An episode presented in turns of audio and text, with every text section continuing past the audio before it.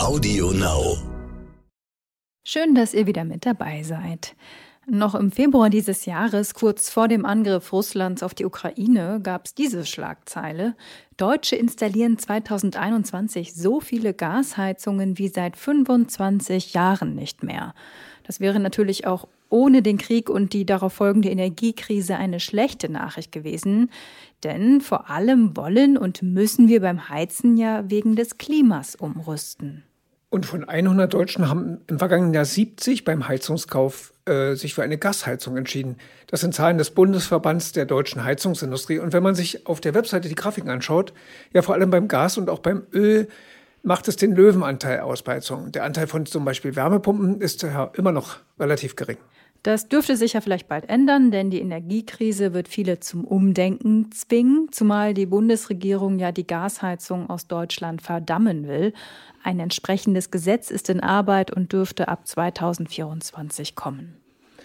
Ja, um euch vielleicht ein bisschen vorzubereiten auf unser heutiges Interview, äh, kurz erwähnt, es gibt in Deutschland 4,4 Millionen Ölheizung, Tendenz abwärts aber, Gasheizung 6,8 Millionen, 1,2 Millionen Wärmepumpen.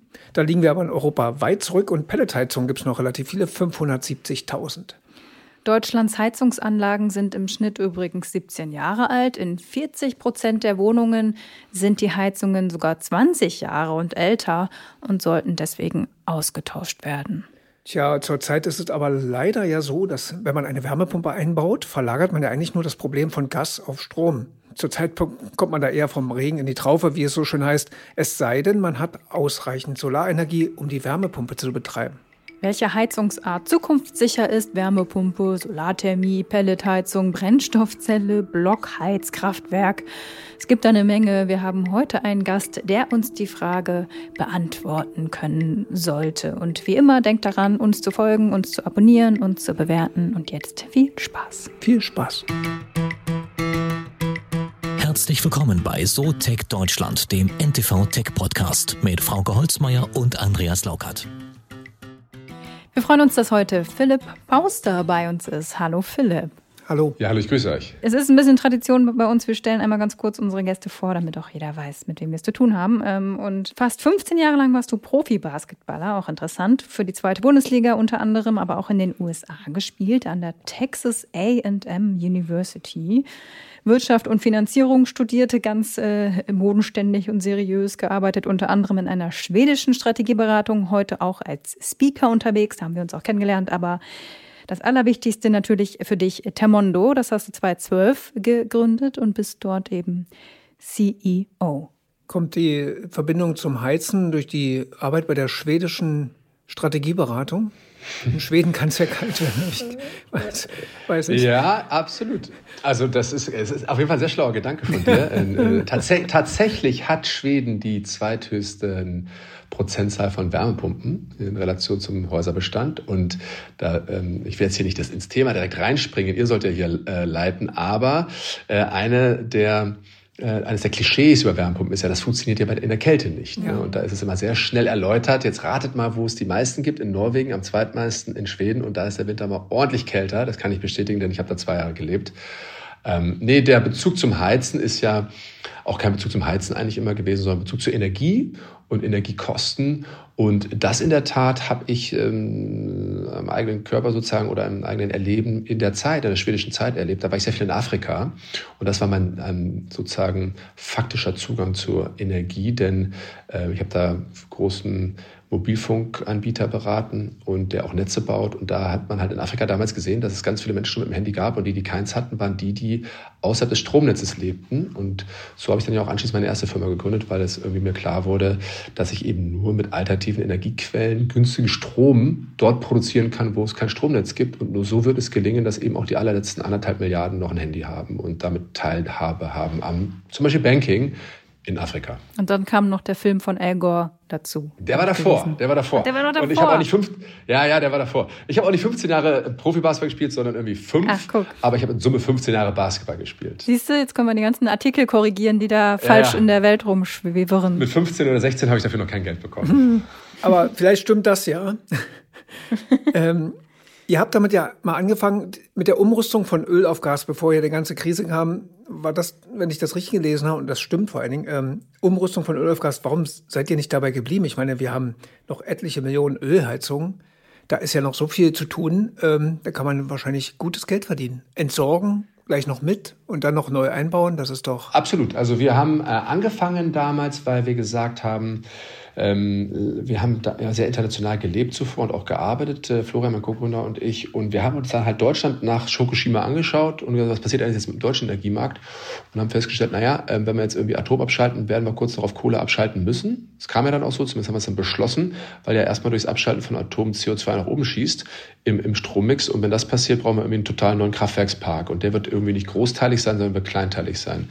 Und der eine kleinteilige Kraftwerkspark, den es im Jahr 2012 schon gab, waren halt die 16 Millionen Heizungen, die es in Deutschland damals gab. So, und äh, dann haben wir gesagt, wie kriegen wir denn da irgendwie mal CO2 reduziert? Und eben reduziert und nicht auf Null gefahren. Ne? Also damals war unser Mindset noch nicht, lass uns das mal auf Null fahren. Das ganze Thema Klimaneutralität in 2045 ist ja erst eines der letzten zwei, drei Jahre, dank Fridays for Future. Ähm, und damals ging es darum, lass mal reduzieren. Und wenn ich jetzt von Öl auf Gas wechsle und auch noch Solarthermie hinzuschalte, dann reduziere ich so 50, 55 Prozent des CO2. Und das war damals, das fanden wir damals cool. Ne? Und heute sind, heute sind wir halt weiter und sagen, ähm, reduzieren reicht nicht, sondern es muss null werden. Und null werden at scale, also in der harten Skalierung, geht halt nur mit der Wärmepumpe. Und deshalb sind wir so auf der Wärmepumpe und übrigens nicht erst seitdem der Krieg ausgebrochen ist, sondern beschlossen haben wir das und auch losgelegt mit dem Piloten und so haben wir äh, in 21 und rückwirkend hätte ich es gerne ein, zwei Jahre eher getan. Aber es ist, wie es ist. 21 haben wir losgelegt und dann ähm, hart gelauncht im Juni diesen Jahres. Mhm.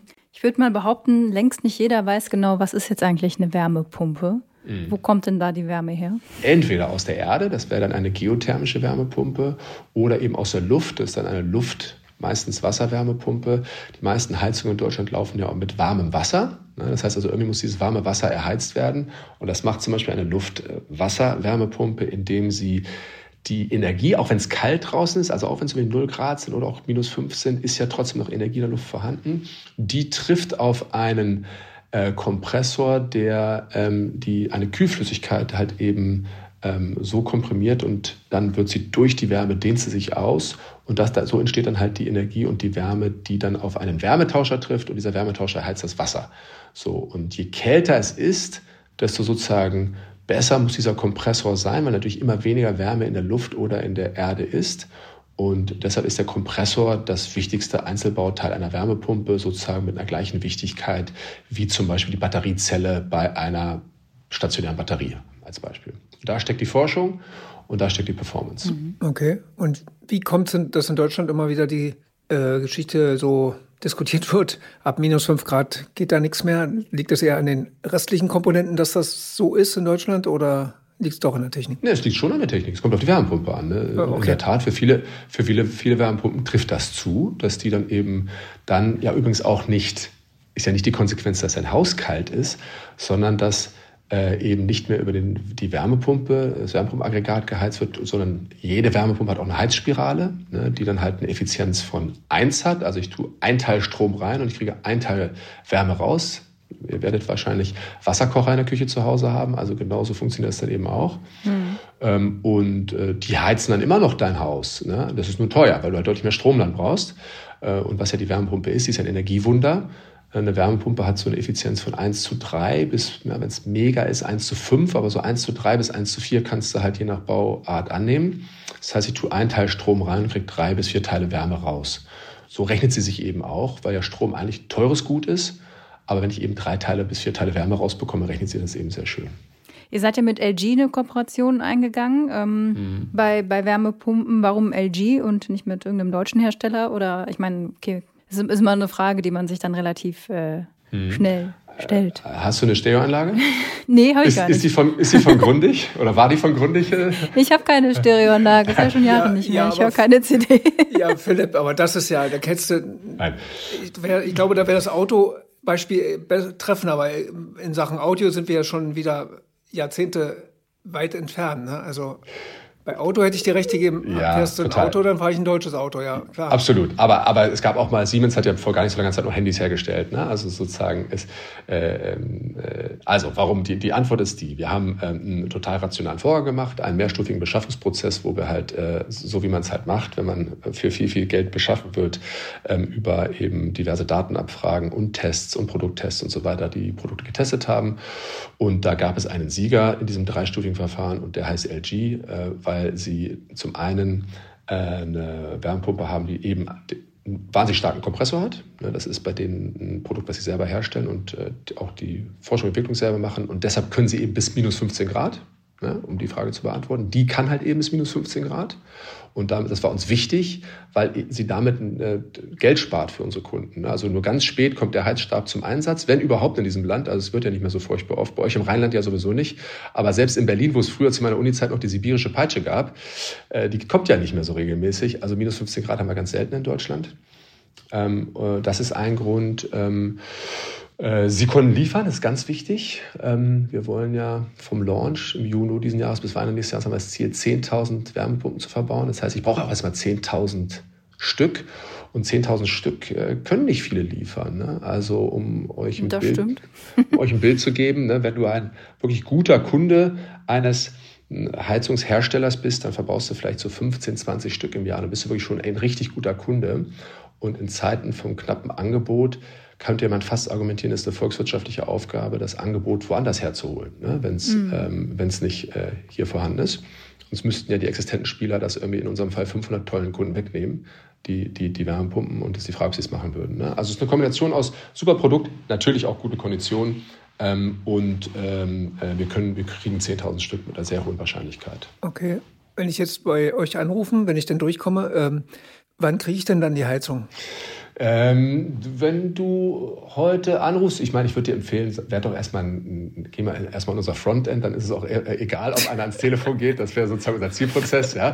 Dann gibst du uns deine, gibst du uns. Wir sind doch in einem Technologie-Podcast. Wollte gerade sagen, ja? Da gibst du uns halt, dann, dann beschreibst du ja bei uns auf unserer Webseite so, äh, äh, was du heute hast und wo du gerne hin möchtest. Und dann rufen wir dich an. Auch da ist Zielprozess innerhalb des ersten Tages, je nachdem wie voll es ist. Manchmal wird es auch zum zweiten Tag. Und macht einen Termin, ne? Machen wir dann, genau, dann, dann, gehen, nein, dann gehen wir schon noch mal ein bisschen, dann gehen wir, dann gehen wir noch ein bisschen in so eine Erstberatung und dann äh, kommt ja dann auch tatsächlich ein Vertriebler vorbei, ein Planer und weil wir ja auch eine Außeneinheit platzieren müssen, ist ein, äh, schon ähm, eine Heizraum, ähm, äh, sorry, eine Raum-zu-Raum-Heizlastberechnung machen. Das ist ganz entscheidend. Ne? Der zweite Klischee, der Wärmepumpe ist ja, ich brauche unbedingt eine Fußbodenheizung. Genau. Das sagen ja auch ganz viele Deutsche. Wird ja auch ganz hartnäckig in manchen Zeitungen noch geschrieben und das stimmt nicht. Was ich brauche ist, weil ja die Wärmepumpe eine geringere Temperatur liefert, die kann halt eben nicht so ohne weiteres hohe Wassertemperaturen, sondern sie liefert eher geringe. Das ist sehr verträglich mit einer Fußbodenheizung, von der stimmt das, dass es besonders gut ist mit der Fußbodenheizung. Aber äh, schlussendlich ist entscheidend, wie groß sind deine Heizkörper in Relation zu deinem Dämmverhältnis und der Größe eines Raumes. Und das müssen wir checken. Äh, und wenn wir das haben, dann wissen wir ganz genau, welche Räume da funktionieren und welche nicht. Die allermeisten funktionieren ja. Wir haben ja einen sehr jungen Häuserbestand in Deutschland. Das ist also meistens der Fall, aber manchmal eben nicht. Da müssen wir halt einzelne Heizkörper tauschen. Und das, dafür braucht man halt schon eine physische Begehung. Hm. Und, ähm, und dann, wenn du dann sagst, ja, mag ich, dann kriegst du sein Angebot, drückst auf den Knopf und sagst, ja, mag ich, dann ähm, ist es je nach Landesteil aktuell eine Frage von vier Wochen bis ähm, wenn du ganz Pech hast, dann sind das zurzeit nach vier Monate, vier Wochen bis vier Monate sind wir. Das geht ja noch. Wenn ich kurz ähm, noch einschreiten darf, nach, nachhaken darf. Frauke ist, glaube ich, ein bisschen im Nachteil hier, ähm, weil ich mich Ich habe kein Haus. Entschuldigung. Weil ich, seit, weil ich mich seit Monaten damit befasse und mein Sohn äh, macht ja gerade eine Lehre im Heizungsbau. Oh wow. Sehr, sehr gute Wahl, sehr gute Wahl. Dann ist so ist da, da Ja, ja, aber dann kenne ich das Problem auch dass jeder Heizungsbauer so sein, seine Spezifirma hat, mit der er zusammenarbeitet. Mhm. Da ist Puderos, der andere macht Fiesmann, der nächste Weiland oder was auch immer. Und das ist das Problem.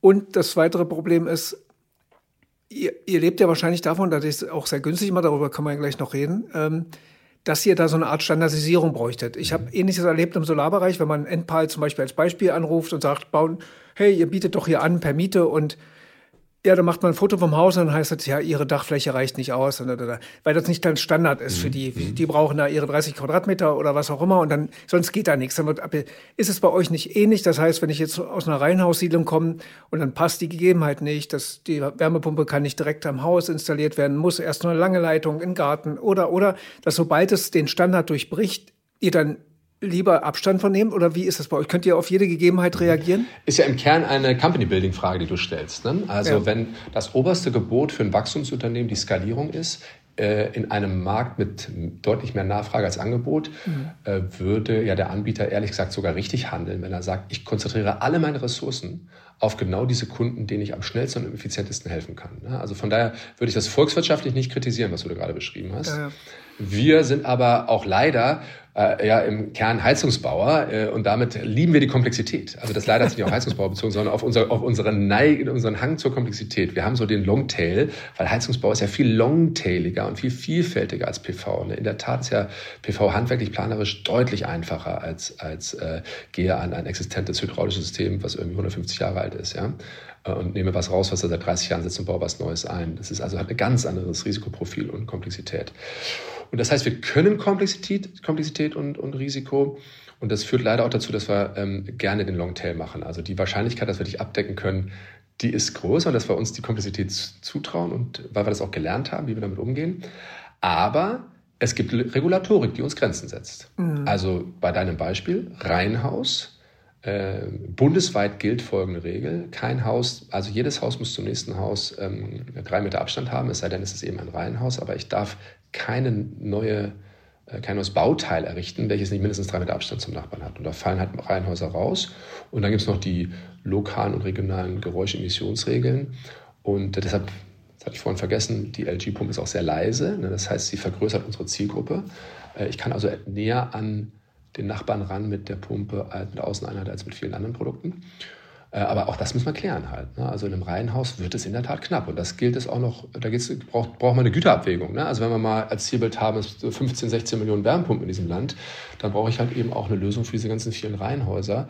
Und im Moment sagen wir halt, nee, es muss überall leise sein. Also entweder muss ich mit Schallschutzhauben arbeiten, die sind noch nicht so schön. Ne? Die kann man vielleicht noch schöner machen, können auch wir sicherlich schöner machen. Kommt uns bestimmt auch eine Aufgabe zu.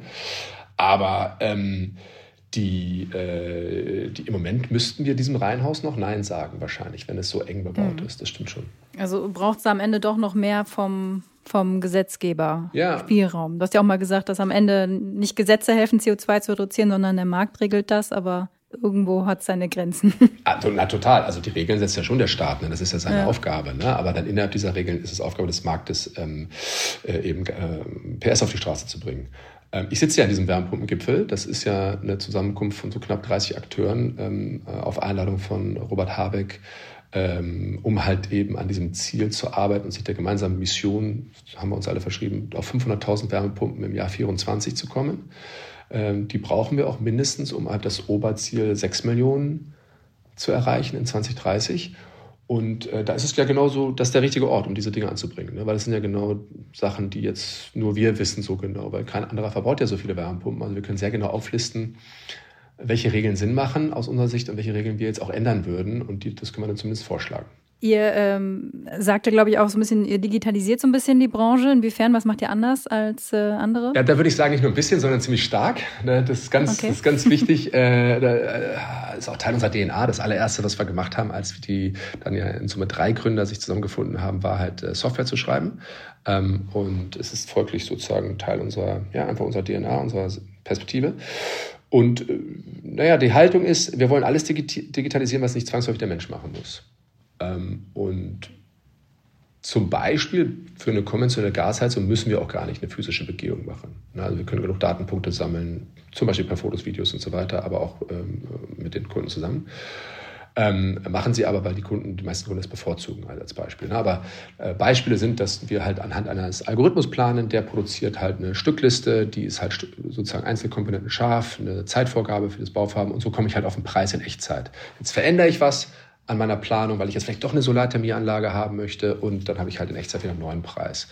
Und das sind also Vorgänge, die jetzt, um bei diesem einen Beispiel zu bleiben, konventionell sehr lange historisch gebraucht haben und die können wir halt sozusagen in Echtzeit.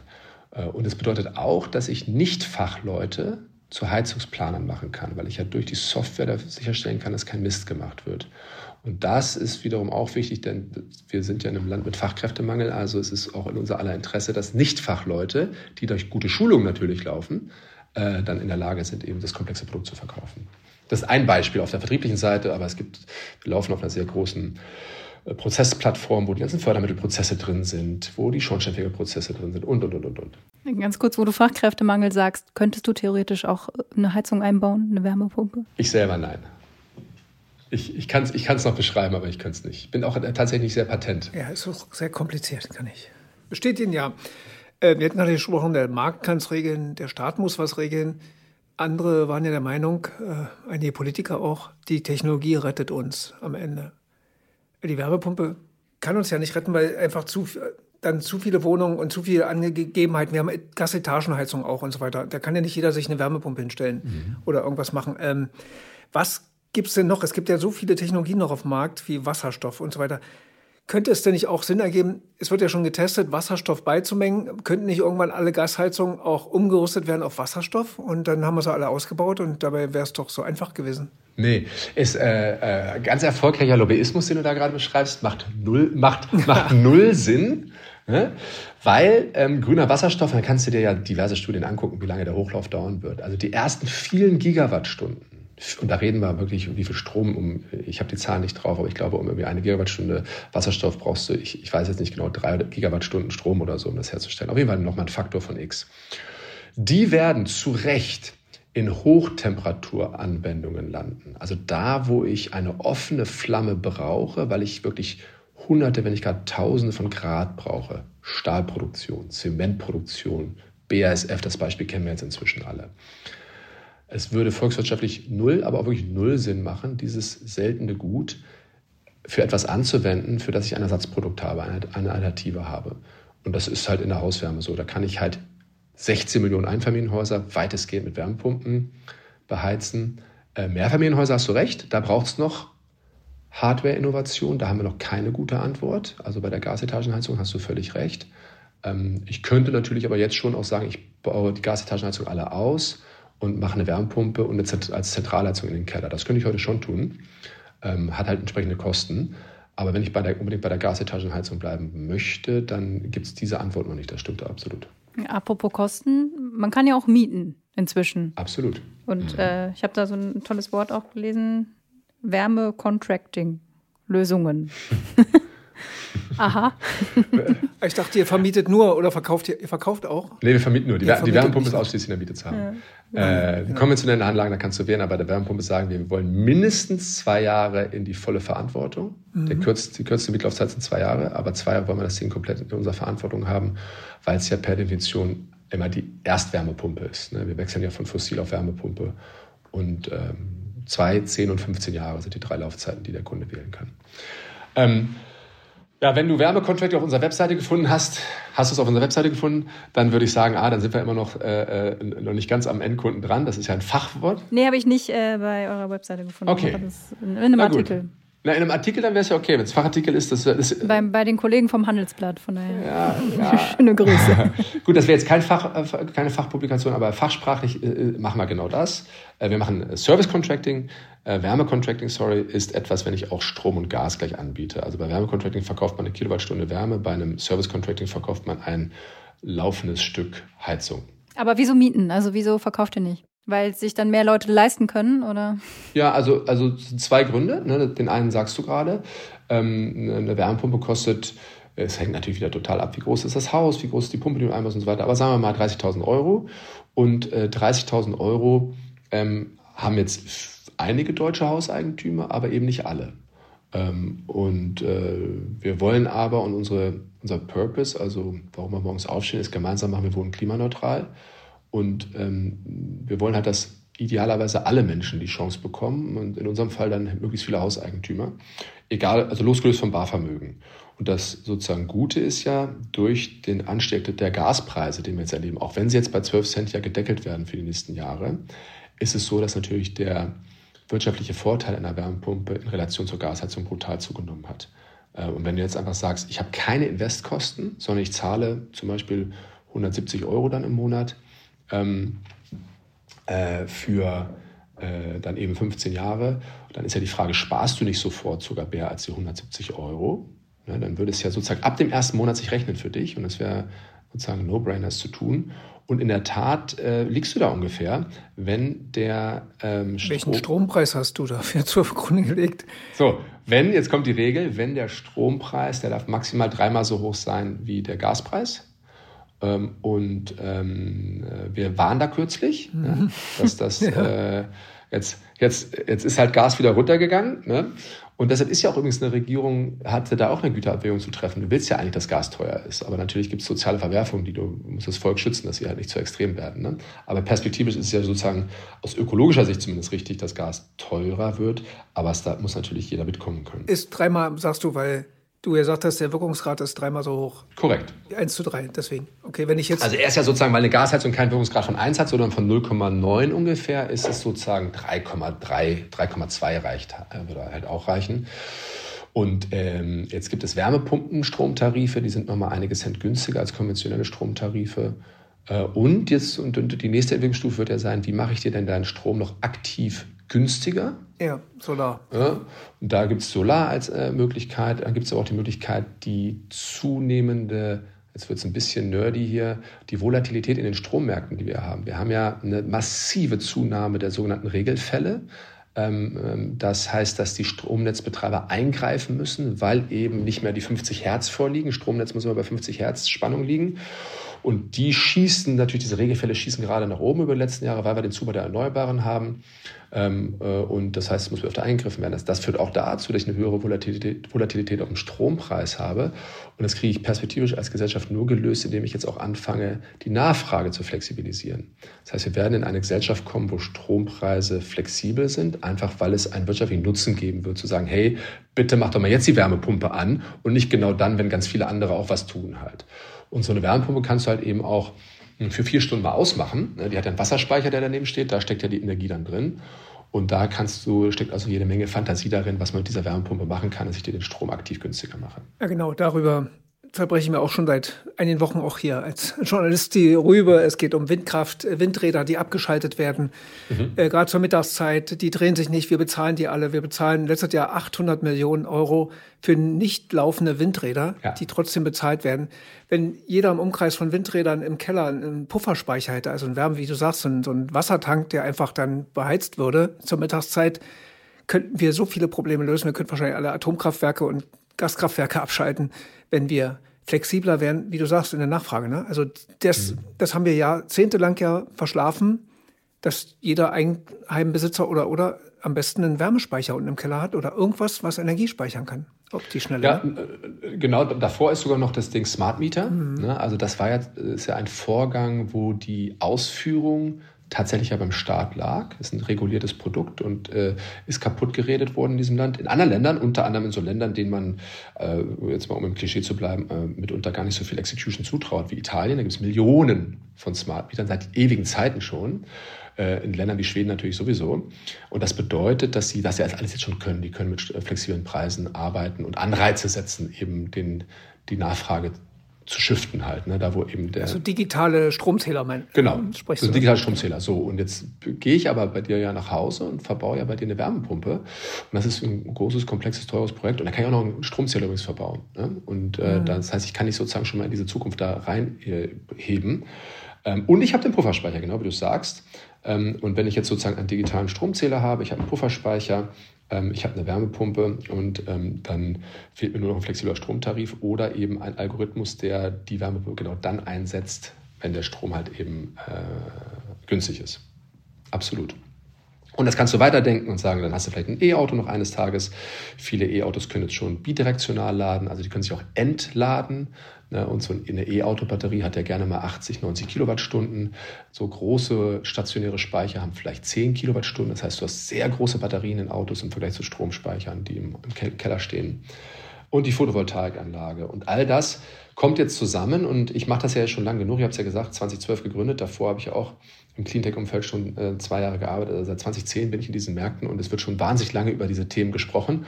Und jetzt passieren sie alle, mhm. weil wir jetzt halt einfach äh, zum einen verstanden haben, dass wir offensichtlich zu viel Gas verbrauchen äh, und vor allem zu viel davon in einem Land gekauft haben und zum anderen einfach Strom und Gas teuer sind. Ne? Also Strom war schon immer teuer in Deutschland im Vergleich zum europäischen Nachbarn, Gas war halt immer unfassbar billig äh, und jetzt ist beides teuer. Und auf einmal machen halt diese Modelle alle Sinn. Macht dich das dann, diese Lage dann jetzt trotz allem auch etwas optimistischer, dass dieses Ziel klimaneutral Wohnen dann etwas näher rückt, als du es vielleicht noch vor ein paar Jahren gedacht hättest? Also ich glaube, es, es, gibt ja, wie gesagt, Zielzahlen, die sowohl auf der europäischen Ebene von der Kommission äh, formuliert wurden und in Deutschland halt von der Bundesregierung und teilweise auch wirklich vor dem Krieg. Ne? Die sind auch losgelöst. Also Habeck hat seine ganzen Zielzahlen vom Krieg formuliert. Ähm, und da hat er ja teilweise einfach nur, ähm, ich will jetzt nicht nur sagen, aber hat einfach natürlich die, die, die, großen Thinktanks angeguckt, was haben die ermittelt. Auch die, der BDI hat Studien gemacht, also auch sozusagen Wirtschaftsverbände haben ja erneuerbaren äh, Ausbaustudien schon gemacht vor einigen Jahren. Und die haben alle ungefähr eine ähnliche Sprache gesprochen, wenn ich jetzt mal Wärmepumpen nehme. Ne? Die haben gesagt, wir wollen so, manche haben vier gesagt, manche haben sechs, manche haben sogar sieben Millionen gesagt, äh, sechs Millionen Wärmepumpen bis 2030. Und jetzt bin ich ja aktuell damit beschäftigt, zu sagen, okay, ist das möglich und was ist unsere Rolle dabei? Und da ziehen wir sehr viel Energie raus, dass wir halt zeigen, dass bei all der Komplexität, die ihr ja auch schon in den Gesprächen angerissen habt, halt, dass es eben doch möglich ist zu skalieren, ne? diesen Vorgang zu skalieren. Und wenn wir da voranmarschieren und das zeigen, das tun wir ja gerade recht gut, dann ähm, ähm, werden andere folgen. Das war immer so. Und dann hast du, glaube ich, eine gute Chance, äh, auf diese Runrate von 500.000 zu kommen. Ne? Und bei der Photovoltaik sind ja die Ausbauziele noch aggressiver. Da wollen wir, glaube ich, 210 oder 230 Gigawatt ausbauen ähm, ähm, oder haben bis äh, 2030. Das sind unfassbare Ausbauziele und Wind an Land genauso. Da kenne ich mich jetzt nicht so aus. Aber auch bei der PV auf dem Dach da bin ich auch sehr optimistisch, dass uns das gelingt. Da sind jetzt viele Unternehmen entstanden, das fließt viel Geld in diese Märkte. Das sind auch übrigens Märkte, die weitestgehend von Wachstumsfirmen dominiert werden und gar nicht so sehr von den großen äh, etablierten Unternehmen. Und äh, ich glaube schon, dass wir da äh, genug Momentum haben bei, bei all den äh, Technologien, die wir eben schon haben. Ne? Und dann braucht es halt auch noch ein paar Technologien, die wir noch nicht haben. Ne? Die, die müssen noch entwickelt werden. Ist eigentlich noch eine Sorge. Ähm, in Deutschland, wir haben, wir haben das auch im Intro ja erzählt, im Schnitt sind die Heizungen 17 Jahre alt. Mhm. Und wenn heute der Schornsteinfeger kommt und die Heizung überprüft, also meine ist ja, glaube ich, auch keine Ahnung, 20 oder älter, der sagt jedes Mal, die ist super, die, die läuft super. super, brauchst du nicht ausbauen, alles toll.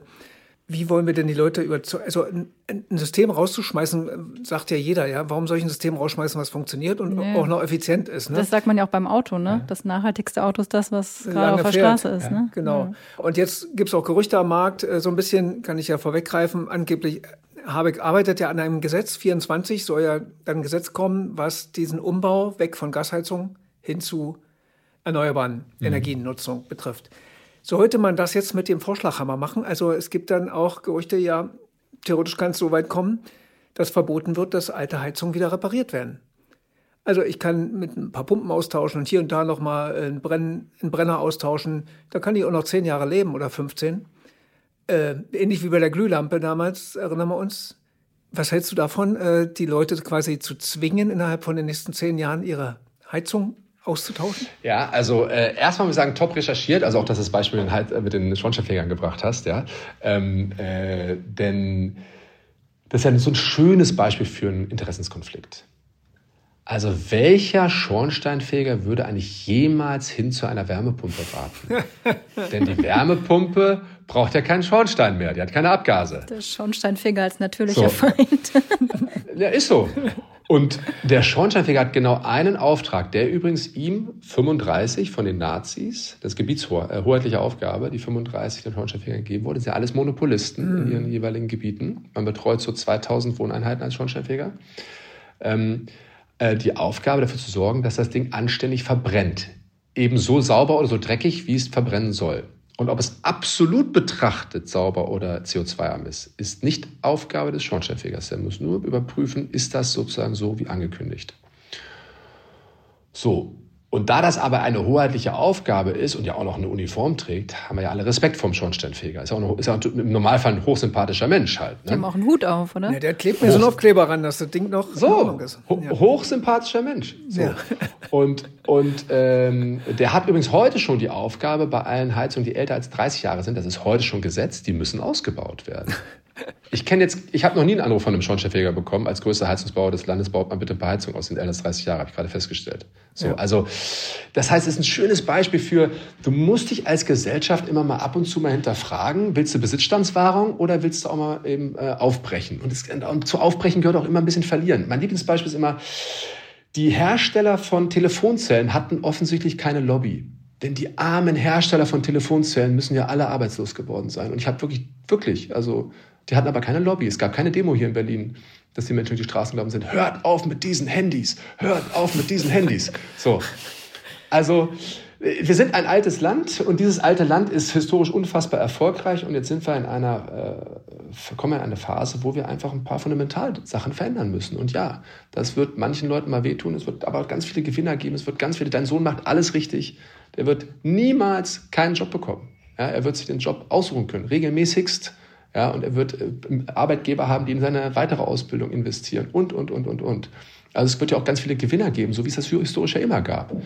Ähm, das ist meine Appellation an, äh, äh, äh, lasst uns nicht nur auf die konzentrieren, die... Äh, ich bin jetzt kein Fürsprecher, also ich bin kein Fürsprecher, ich sage ja nur, was die Gegebenheiten sind. Ja. Also ich bin ja, ja kein Schornstein, ich besitze auch keine Schornsteinfegerfirma. Nein, wir mögen Schornstein. Jeder mag Schornsteinfeger. So. Die bringen Sie bringen Total. Glück, oder? Genau. Wie war das? Ja. wir haben immer eine Abschlussfrage, lieber Philipp. Äh, da bitten wir um eine Schulnote, sehr gut bis ungenügend. Und in deinem Fall, ähm, wenn du auf die ganze Branche schaust, auf deine Branche, wie digitalisiert ist die denn? Ich meine, ihr seid toll, habe ich gehört.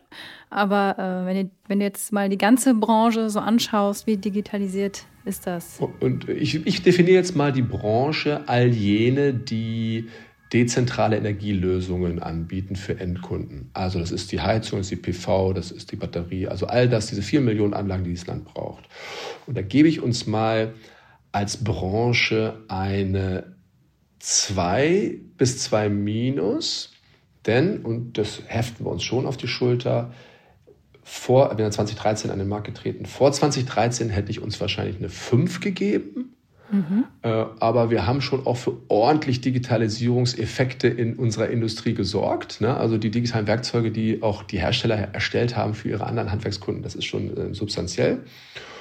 Und natürlich sind, wie ich es vorhin gesagt habe, diese ganzen Wachstumsfirmen, die vor allen Dingen in der PV den Markt na, dominieren, ist noch eins zu groß, aber natürlich sehr, sehr sichtbar auch sind. Die sind natürlich ge genauso oder ähnlich digital wie wir halt. Ne? Und das heißt, auf der PV-Seite bist du da schon gut unterwegs und bei uns im im, ähm, in der Wärme ähm, eben wir und eben auch viele andere, aber natürlich noch nicht alle. Ne? Das ist schon ein Generationenthema. Aber in Summe gebe ich uns jetzt zwei bis zwei Minus. Philipp Hauster, vielen Dank. Ja, vielen Dank. Ich danke euch.